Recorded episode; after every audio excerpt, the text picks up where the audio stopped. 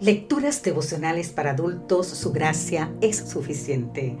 Cortesía del Departamento de Comunicaciones de la Iglesia Tentista del Séptimo Día Gascue en Santo Domingo, capital de la República Dominicana. En la voz de Sarat Arias. Hoy, 9 de diciembre, Maker. El libro de Hebreos en el capítulo 8, los versículos 1 y 2 nos dice, lo más importante de lo que estamos diciendo es que nuestro sumo sacerdote es de tal naturaleza que se ha sentado en el cielo, a la derecha del trono de Dios, y oficia como sacerdote en el verdadero santuario, el que fue hecho por el Señor y no por los hombres. En el capítulo 8 de Hebreos se nos presenta la superioridad del nuevo pacto en relación al antiguo. Todo es superior el santuario está en el cielo, su sacerdote es el mismo Jesucristo. Su sacrificio, mientras los sacerdotes ofrecían a los animales en el santuario terrestre, el Cordero de Dios se ofreció en el santuario celestial. Y la seguridad y la confianza, uno fue mediado por Moisés, mientras que el nuevo pacto fue mediado por Cristo. En el 2017 se cumplieron 500 años de la Reforma Protestante. El sueño de los reformadores era ver la Biblia en manos de todo el mundo.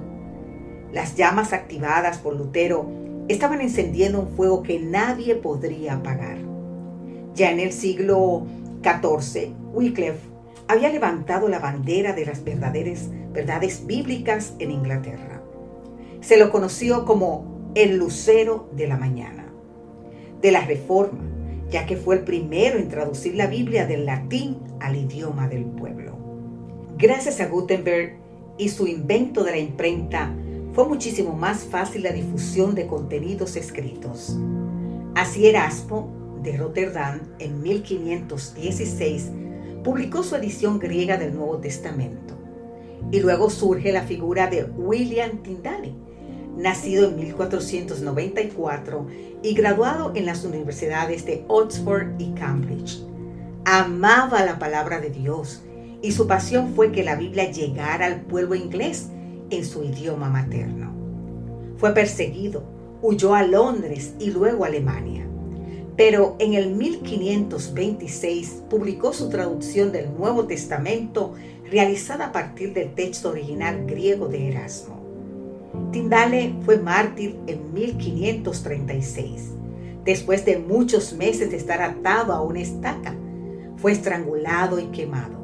Sus últimas palabras fueron, Señor, abre los ojos del rey de Inglaterra.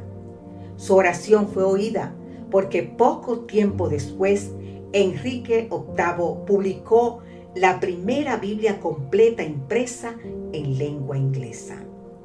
Otro legado de Tyndale fue haber acuñado el término Atonemaker, hacedor de la expiación, para indicar que Cristo es el autor de la expiación.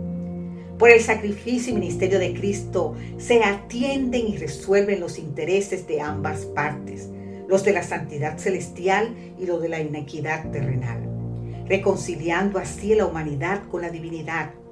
El antiguo pacto fue pasajero, transitorio, y escrito en la piedra. Te invito a leer el libro de Éxodo, el capítulo 31. El nuevo pacto es permanente, eterno y escrito en el corazón. ¿Sabes qué? Cristo es nuestro Atonimaker, hacedor de la expiación y de nuestra salvación. Que Dios hoy te bendiga en gran manera. Amén.